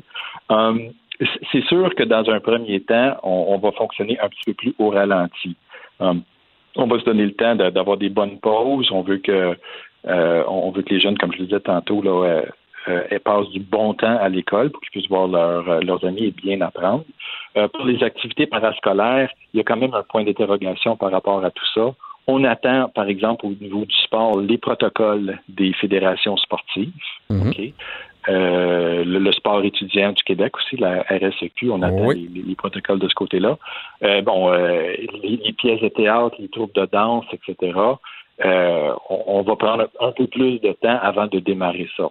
Mais ça, c'est- pas grave. De toute façon, on démarre ces activités-là vers la fin du mois de septembre et le début du mois d'octobre d'habitude. Donc, ça va nous donner du temps pour euh, euh, soit adopter des, des protocoles qui, euh, qui ont été préparés par des fédérations ou bien de bâtir les nôtres. Ah oui, puis de toute façon, cette année, il n'y aura rien de parfait. On s'entend que tout le monde va faire des petits sacrifices. Peut-être qu'il n'y aura pas de pièces de théâtre, puis qu'il va avoir un petit peu moins de sorties, mais déjà de pouvoir aller à l'école, ça, c'est, c'est beaucoup. Puis une présence physique, c'est super important. Puis tantôt, vous parliez de se responsabiliser. Là, si jamais on fait de la température, j'ai discuté avec un médecin dans la première heure de l'émission qui disait mm-hmm. J'espère que ces consignes-là vont rester. Tu sais, on a tendance au Québec. Ouais, un petit peu de température. Va à l'école pareil, tu reviendras en après-midi si t'es pas correct. Euh, même, on fait la même chose au travail. On, on sait qu'on est peut-être malade, puis on y va quand même. Puis qu'il disait, c'est à nous tous de faire comme, bon, je pense que j'ai peut-être quelque chose, je reste à la maison. Vaut mieux sauter une journée que de contaminer tout, le monde. Ça va être la règle à suivre pour cet automne. Oui, puis euh, on va avoir des élèves aussi qui ont toutes sortes de conditions médicales, puis ça va être difficile pour eux de se présenter. Euh, si par exemple on a des élèves qui suivent par exemple des traitements de chimiothérapie ou des choses comme ça, euh, ils ne pourront pas se présenter. Donc euh, les élèves qui qui vont rester à la maison vont peut-être avoir des moyens aussi de pouvoir se rattraper plus facilement. Donc avec tous les moyens technologiques qui ont été développés d'urgence, je vous dirais, depuis le mois de mars, on devrait être un peu mieux équipés. Monsieur Mir, lorsque j'ai lu votre entrevue, vous êtes euh, donc directeur général du euh, Collège privé à Jean de Lamennais. Euh, vous, disiez que vos élèves, à vous, n'ont pas manqué une seule journée d'école. Dans le fond, aussitôt qu'on on a mis tout le monde sur pause, vous, ça a continué en ligne. ça fait mal à des parents comme moi qui, moi, je vous dirais, mes enfants, là, ils ont été quatre mois arrêtés. On ne sera pas de cachette. Là. Ils ont eu une trousse puis des émissions à Télé-Québec. C'est pas avec ça qu'ils ont vraiment étudié. Est-ce que vous croyez que mon fils ou ma fille, mettons, qui rentre chez vous en septembre va avoir un retard par rapport à vos élèves à vous? Bien, euh, je pense pas. Bon, premièrement, on n'est pas plus fin que les autres. C'est une longue histoire, mais c'est un peu un accident, le fait qu'on ait commencé nos apprentissages à distance euh, un peu avant le reste de la province. Ça, c'est une autre histoire pour une autre fois. Euh, moi, ce que je pense, et on a beaucoup d'expérience depuis depuis les 40 années qu'on fonctionne ici à Jean de Lamennais quand les jeunes arrivent en première secondaire, euh, ils proviennent d'un paquet d'écoles différentes, OK? Puis on les prend là où ils sont rendus, OK? Puis une année scolaire, là, M. Barry, c'est très élastique, mm-hmm. OK? Donc, euh, euh, des fois, les, adultes gardent en tête leur dernière expérience scolaire, qui était souvent, par exemple, à l'université, où c'est de la grosse matière tout le temps. Mais la cinquième, la sixième année, ça se reprend nous, nous les, les, enseignants, ici à l'école, puis ça va être la même chose partout dans le province, j'en suis convaincu. Là. Euh, ils vont prendre les élèves où ils sont rendus au point A, puis ils vont les amener au point B. Et ça, ça va se faire quand même assez rapidement. Moi, je suis vraiment pas inquiet euh, euh, de, de, de, ce que vous dites. Là. Ben, en fait, je, je, comprends que vous les prenez où ils sont rendus, mais dans votre phrase, j'entends quand même qu'il y en a qui sont pas rendus à la même place. Oui, mais c'est pas grave. Euh, je sais pas comment vous expliquer ça, mais quand on arrive, euh, euh, je, me, rappelle quand on arrive au niveau collégial, les profs reprennent pendant tout l'ensemble des mathématiques et de la physique avant de, de, plonger. Ils font ça quand même à un rythme accéléré. Mais puis déjà que la sixième année, c'est une grande année de consolidation déjà. Il n'y a quand même pas beaucoup de nouvelles notions en sixième année. Il y en a, mais c'est une année de consolidation de secondaire. Donc, il, va avoir du travail. Il faut pas, il faut vraiment bien partir de l'année scolaire. On ne veut pas une année scolaire euh, un peu hypothéquée comme celle de l'année passée en, raison de la surprise de la situation. Il faut être bien préparé. Euh, puis il faut y aller. Ce qu'on fait, il faut bien le faire faut bien faire, mais ça m'inquiète pas trop. On, va y arriver. Mais j'entends bien, donc, dans le fond, ils ont manqué quelques notions, mais ça se rattrape assez vite si on réussit à avoir une année euh, scolaire complète cette année. Dernière question, est-ce que présentement, vous recevez beaucoup d'appels de gens qui sont déçus de ce qui s'est passé au public et qui décident de se tourner vers le privé? Non, non, j'ai pas, euh, j'ai pas ce type d'appel-là du tout. Donc, ça n'a pas, pas créé un engouement pour les écoles privées? Non, c'était des unités. Des unités.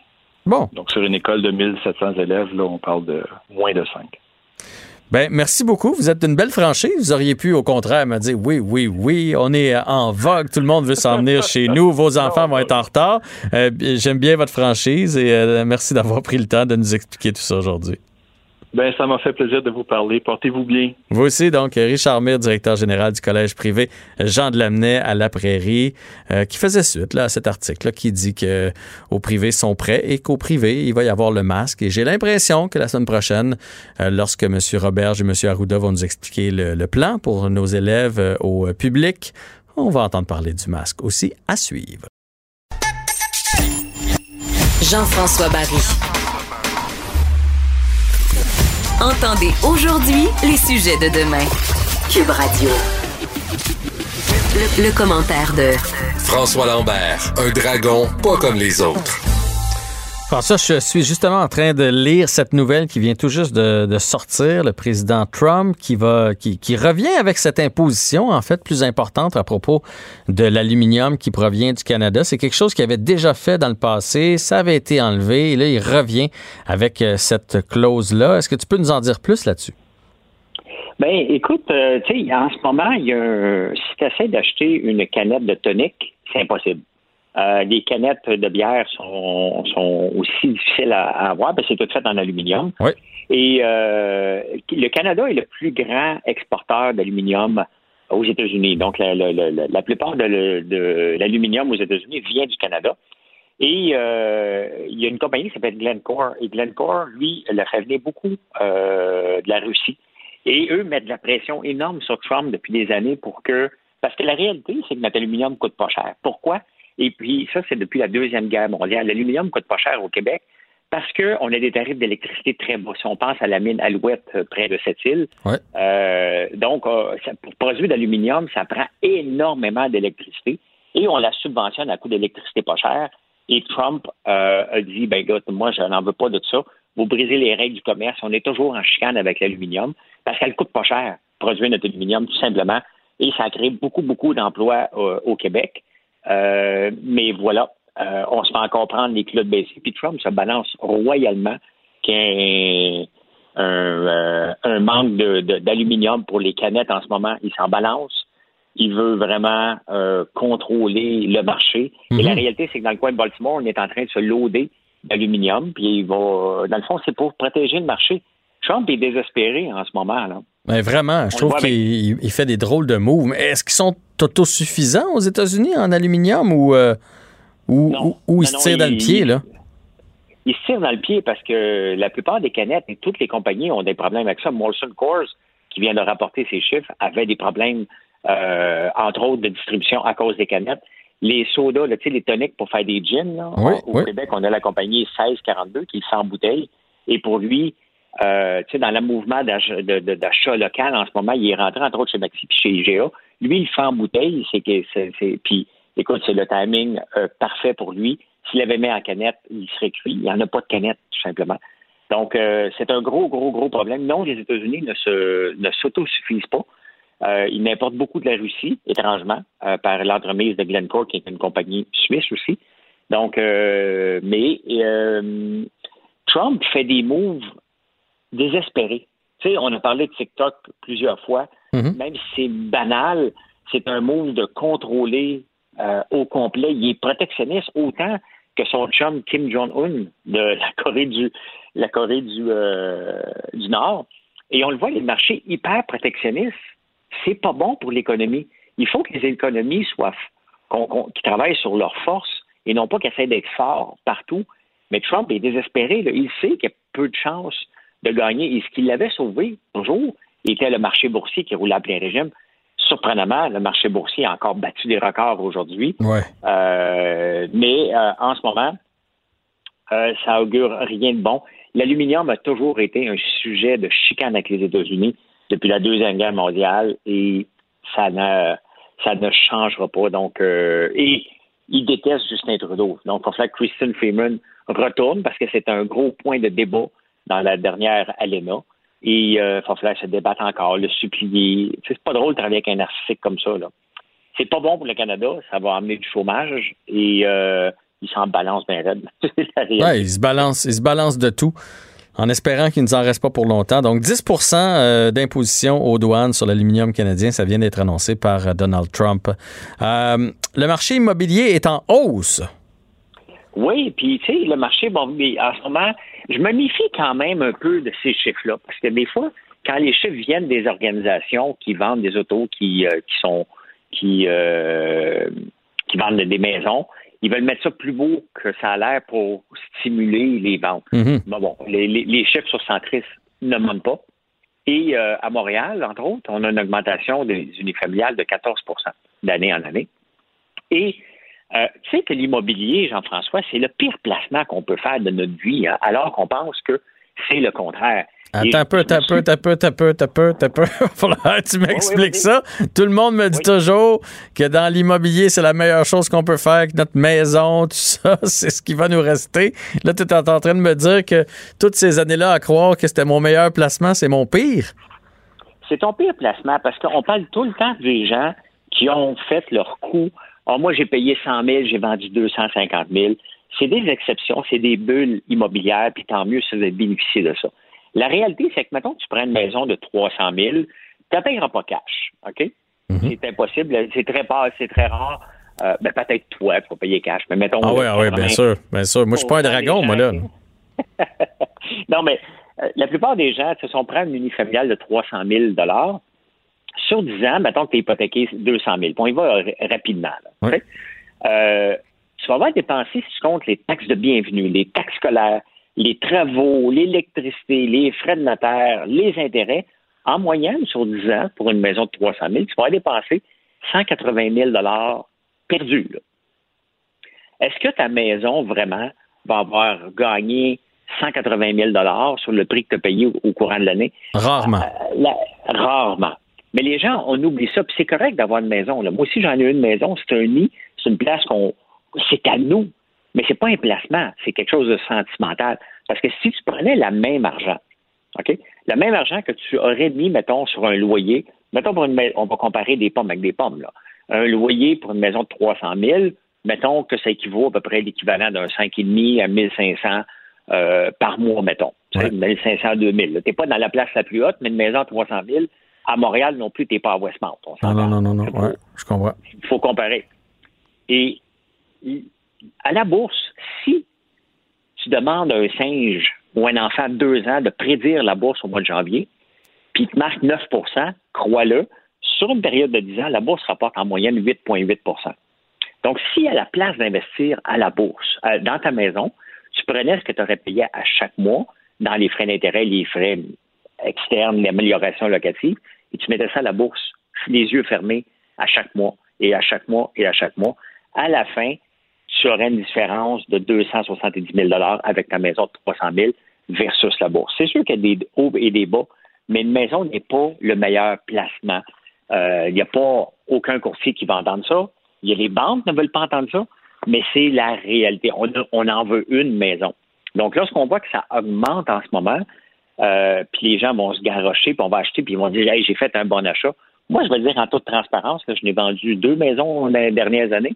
Et les deux, j'ai pas fait une scène avec. Puis je me considère un- un- un gars qui connaît l'argent un petit peu, mais j'ai mis trop dans. Tu sais, dans- des fois, on met trop d'amélioration. Ouais, ouais, ben oui. Ça, on- ça, on la ça, met- ça, faut pas jamais penser qu'on va revoir l'argent de ça. Là. C'est, généralement, c'est pour notre bonheur au quotidien. C'est correct de faire des améliorations, mais on va rarement vendre à profit. Puis une, une autre chose qui est trompeuse, à moins que, que, que tu me dises le contraire, là, c'est que les gens présentement entendent partout que c'est un marché de vendeurs, qu'il y a des gens qui ont trois, quatre offres sur leur maison, une surenchère. Sauf qu'à moins de s'en aller en appartement, en loyer, mais qu'on achète notre maison, elle va aussi nous coûter plus cher. Ben exactement. Donc, tu sais, c'est- le fun de voir que c'est un marché de vendeurs, mais comme tu dis, à moins que tu, la vends parce que tu t'en vas dans une maison euh, pour personnes âgées parce que tu es rendu là, c'est un processus normal aussi, euh, ou que euh, tu t'en vas en appartement parce que tu veux plus rien savoir de gérer une maison avec les bridaux, les toitures et tout, euh, c'est pas un bon placement. Ce n'est pas un bon placement. C'est une place qu'on a le goût, mais il n'y a personne qui va faire un coup d'argent en, en achetant une maison. C'est pas vrai, là. À moins que tu la construises de zéro, toi-même, de A à Z, mais acheter une maison, ce n'est pas un bon placement. Donc, oui, c'est un marché de vendeurs, mais vous allez être aussi acheteur si vous vendez votre maison et vous allez devoir payer une premium en pensant que dans 20 ans, mais vous allez avoir oublié, comme quand on fait des rénovations, Jean-François, on oublie, maintenant on commence, oh, ça va vrai 5 000. Puis, à un moment donné, quelqu'un te demande, puis comment ça va tes rénovations, ça a coûté combien? Ouf, à peu près 5 000. Je te raconte une petite anecdote. Quand on est en affaires aussi, puis on commence, tu sais, puis le monde nous demande, vous êtes combien dans votre compagnie? Ah, à peu près une dizaine. Quand tu es une dizaine dans la compagnie, Jean-François, OK? Il n'y a pas d'à peu près, OK? tu le sais si t'es 10 ou pas. Si t'es pas capable de compter jusqu'à 10, t'es pas en affaires. Méfie-toi de la phrase à peu près. OK? Ouais, ouais. Parce que c'est soit que tu dis on est deux, mais c'est gênant maudit quand tu vas pas un gros client.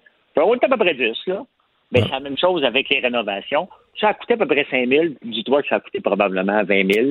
Et la personne a arrêté de compter parce que ça valait plus la peine. Bref, c'est un marché de vendeurs, mais le vendeur va devenir aussi un acheteur et il va payer une premium. Et euh, c'est toujours le fun de voir notre maison monter, là. C'est, bien évident. Mais euh, c'est intéressant. Mais on va attendre encore un petit peu longtemps, là, parce qu'il y a eu quand même pas beaucoup d'inscriptions à cause de la COVID aussi. Donc, il faut faire attention aux chiffres qu'on a publiés aujourd'hui. Oui, totalement. Puis il faut, faut regarder tous les frais cachés. Moi, j'ai déménagé il y a 5-6 ans. Puis quand tu calcules tout, là, les déménageurs, rebrancher l'hydro, faire passer euh, tout les, le filage, la taxe de bienvenue, etc. Ça coûte cher un déménagement. Fait que euh, avant de penser que On vous allez faire, on oublie tout ça, mais mais il faut s'en souvenir là, avant de penser à se lancer dans un projet et en pensant faire de l'argent surtout. Euh, François, merci d'être intervenu là, euh, rapidement comme ça sur ce qui venait de sortir à propos euh, de la décision de Trump d'ajouter 10% sur l'aluminium canadien en droit de douane. Et on se retrouve demain. Jean-François Barry. Le seul retour qui vous fait sentir en vacances, Même dans le trafic. Cube Radio. Ah ben, c'est un sujet fort intéressant aujourd'hui pour la chronique euh, vin avec Patrick Daisy, que vous pouvez lire dans le Journal de Montréal, Journal de Québec et entendre ici avec la balado Méchant Raisin. Euh, les vins de garde, est-ce qu'on les garde trop longtemps? J'en avec un ami l'autre fois, Patrick, qui me disait, je suis allé chez mon père, euh, il m'a fait descendre dans sa cave à vin, il dit, c'est un peu un acheteur impulsif. Puis là, je me suis mis à regarder ça, puis je dis, ben, pas, c'est pas assez date, tout ça. Pourquoi tu les as pas sortis? Pourquoi on les a pas bu en famille? C'est un problème que bien des gens qui aiment le vin, évidemment, et qui ont les moyens, rencontrent. Est-ce que quand vous avez ouvert la bouteille ou est-ce que vous avez ouvert la bouteille pour voir si c'était pas bon ou si c'était bon, en tout cas? Là, c'est le père de mon ami, ils m'ont pas invité à ouvrir la bouteille. Mais le message est lancé pour les prochaines. Ben oui, exactement. Écoute, euh, on se demande toujours, hein, est-ce que, en fait, il faut savoir que les vins, la grande majorité, je te dirais, le 95, sinon plus pour cent des vins sont faits pour être boire dans l'année où ils ont été euh, embouteillés. Euh, il y a une très, très, très petite quantité de vins qu'on- qui sont véritablement destinés à la garde. Puis même encore là, euh, avec les techniques de vinification qu'on connaît aujourd'hui, euh, on arrive même à faire des vins de garde. Je, parle, je vais te donner un exemple, un Barolo, là, souvent, tu sais, qui sont bien structurés puis bien tanniques. On arrive quand même à faire, euh, il y a des producteurs Évidemment qu'ils continuent à faire des vins euh, un peu traditionnels qui sont difficiles d'accès en jeunesse et qui demandent beaucoup de temps, mais tu trouves de plus en plus de producteurs qui arrivent à faire des vins qui, même s'ils sont destinés à la garde, des vins qu'il faut qu'on garde longtemps dans notre cave, là, euh, qui sont facilement accessibles. Donc, l'idée de, de mettre une, une date de péremption, un peu comme sur le yogourt, hein, une bonne idée. avant, Ouais. ça pourrait être une bonne idée. Euh, L'ennui, c'est que t'as les, les- les producteurs eux-mêmes, ils s'entendent pas sur la performance de leur vin, si je peux l'appeler ainsi. T'en as qui disent, hey, moi, ce vin-là est à boire euh, très rapidement. Puis, comme chez ton, ton ami, tu peux te trouver, euh, tu peux te retrouver à ouvrir ces vins-là, puis euh, tomber sur des surprises assez étonnantes. Des fois, j'écoute, je vais te donner un exemple. J'ai trouvé un vin, euh, euh, euh, comment ça s'appelle, Camus Vineyard. Je sais pas si tu connais aux États-Unis, un blanc. Je me, tu vois, je me suis dit, en 1988, une affaire que je me suis dit, ça va être dégueulasse. Et c'est sorti là étonnamment bon. Là, j'étais comme wow. Et la même chose, des fois, tu as des vins qui on pense qu'ils vont être très très vieux, puis finalement, ben ils se retrouvent, puis que tu, en fait que tu penses que tu vas pouvoir laisser vieillir longtemps, puis tu ouvres la bouteille, puis tu fais comme ouais, pas tout à fait ça. Puis, tu sais, comme la petite. Je sais pas si ça t'est déjà arrivé, Jean-François, d'ouvrir une bouteille, que t'as as entendu un petit peu, puis là, tu dis, ah, il me semble que j'aurais dû boire avant. Ouais. Il y a comme une petite odeur de, de, de moisi ou de champignons. Il y a quelque chose qui vient, une odeur de vieux là, qui vient avec ça. Le sous-sol de chez grand-mère, là. Une odeur de cave, tu sais. Euh, pas, pas cave. non, non, non, non. Cave sous-sol, là. Sous-sol. Donc, euh, et, puis ça aussi, tu sais, c'est pas mal, euh, j'aime ça dire, euh, c'est Nick Hamilton qui m'avait appris cette, cette expression-là. tu sais, les vieux vins, ou en fait le vin, c'est un peu comme les bananes. Il y en a qui aiment ça vert, il y en a qui aiment ça jaune, puis il y en a qui aiment ça brun. Quand ils sont mhm. brunes, ils aiment bien ça. Fait que tous les goûts sont dans la nature, pas tous les, les, les, producteurs s'entendent sur euh, la, la, la, capacité de garde des vins. donc, au final, la date de péremption, je suis pas sûr que c'est une bonne idée. Ça risque peut-être de nuire à, à, la perception ou en tout cas à l'évaluation des vins. Mais, mais Patrick, euh, parce que tu sais, on dit toujours, puis là tu me corriges si j'ai tort, qu'il y a comme une courbe, tu sais, que son vin, le, vin a un apogée, puis après ça, il va descendre, puis dans le fond, tu ne l'auras pas à, son, à, sa pleine performance. Mais comment on fait? Ben, de un, est-ce que c'est vrai? Puis de deux, comment on fait pour savoir le vin qu'on vient d'acheter? est-tu bon? Son top, c'est-tu dans un an, dans deux ans, dans cinq ans? Comment on fait? Là? Toi, tu es un connaisseur, là, mais le, commun des mortels comme moi. C'est une, bonne question. C'est vrai qu'il y, a effectivement cette courbe qu'on appelle d'évolution avec ce qu'on appelle le plateau. Ça, c'est le plateau. Ça veut dire que c'est le meilleur moment pour, pour le, la et ça, c'est difficile de, juger ça. Même moi, que tu me dis être un expert, je m'abreuve beaucoup, beaucoup sur les forums de vin, sur les magazines spécialisés, sur les gens qui dégustent, pour avoir une idée à peu près de ceux de, de, de l'idée où, où, le vin est rendu. Tu sais. Et, je reviens à ce que je disais en, début d'entrevue tout à l'heure. C'est sûr qu'il y a une petite proportion de ces vins-là qui sont véritablement destinés à la guerre. Donc, la meilleure façon de pas te tromper, je te dirais, c'est si vous avez la possibilité de le faire, acheter au moins trois bouteilles. Pour moi, c'est le chiffre magique. Tu en essaies une au début, Là, ça te permet de comprendre un peu la structure du vin puis savoir si ça va pouvoir évoluer. Tu l'essayes ensuite 5, 3, 4 ans, 5 ans plus tard. Puis là, tu vois si la troisième bouteille, il faut que tu la apprennes rapidement ou si tu peux l'oublier puis essayer de faire un, peu plus de chemin avec elle.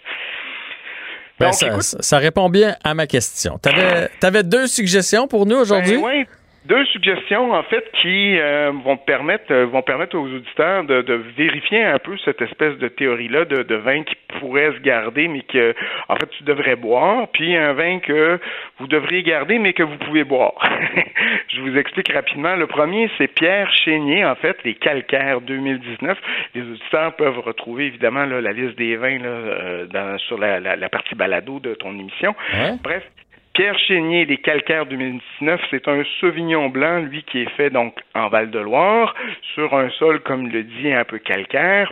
Ça donne un Sauvignon blanc très typé, hein avec ses arômes d'agrumes, de citron et de pamplemousse, avec un petit peu d'herbe fraîche coupée. tu sais, quand tu coupes le gazon, tu as cet aspect-là.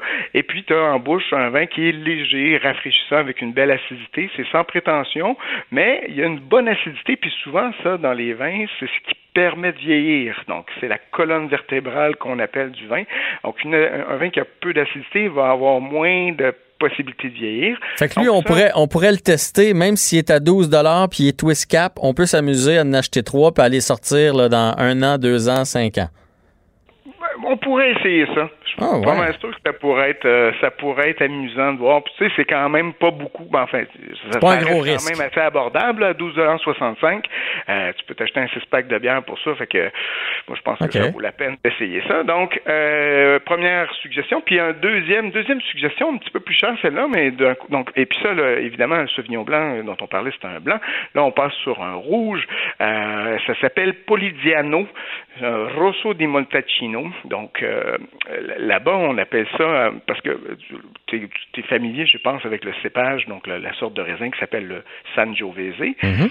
Sangiovese, en fait, il y a un nom un peu bizarre quand il arrive dans la, région de Montepulciano, on l'appelle le Prugnolo, le Prugnolo Gentile. Donc c'est c'est des batailles de, de villages entre euh, oui qui, qui, donc il y a toujours un nom un peu bizarre selon où tu te trouves. Euh, bref, lui est fermenté donc euh, en cuve inox, mais on lui donne un, un, un petit élevage en, en, fût, en fût de chêne là, pendant à peu près six mois. Ça te donne un vin là, sur 2018 là, assez concentré avec des tanins assez, disons, protubérants, mais en même temps, tu as cette espèce de velouté, de, texture, si tu veux, en bouche, et tu as aussi une belle fraîcheur à nouveau. La, dans le Sangiovese, tu as souvent de, la, de une belle acidité, et c'est à nouveau ça plutôt que les tanins, qui évidemment vont permettre de vieillir, mais c'est surtout l'acidité qui apporte la structure au vin et qui lui donne cette possibilité de vieillir là. Okay. C'est possiblement un vin qu'on pourrait facilement laisser un bon 5 ans en, cave, même que ça va l'assagir, les, les, tanins structurés vont s'adoucir, puis tu vas pouvoir faire justement un bon bout de temps avec ça. Mais tu pourrais facilement aussi le prendre en jeunesse, donner-lui un petit coup de carafe 15-20 minutes, puis servez ça frais, vous allez avoir beaucoup de plaisir. Et ça, c'est 22,50 donc c'est une belle façon aussi de l'essayer. On peut même acheter jusqu'à, mettons pour 100 pièces, tu as 5 bouteilles, puis tu te dis j'en bois une par année, puis tu prends des notes. Prenez des notes pour vous souvenir Exactement. comment il était ce, ce vin-là. Hey, en tout cas, moi, je trouvais ça très intéressant, la chronique d'aujourd'hui. Et euh, ben, tout l'été, en fait, a été bien le fun avec toi, Patrick. Je sais que tu pars en vacances, tu seras pas là la semaine prochaine. Fait que je dois te remercier pour euh, les belles chroniques et de nous avoir fait voyager comme ça tout l'été. Un grand plaisir, mon cher. On se retrouve bientôt, Jean-François. À bientôt et bonnes vacances à toi. Oui, ça va faire du bien.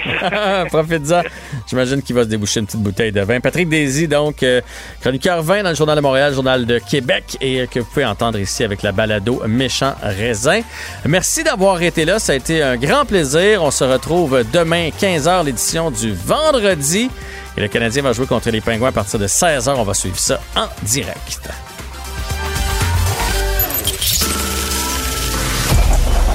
Cette émission est maintenant disponible en podcast. Rendez-vous dans la section balado de l'application ou du site cube.radio pour une écoute sur mesure en tout temps. Cube Radio, autrement dit. Et maintenant, autrement écouté.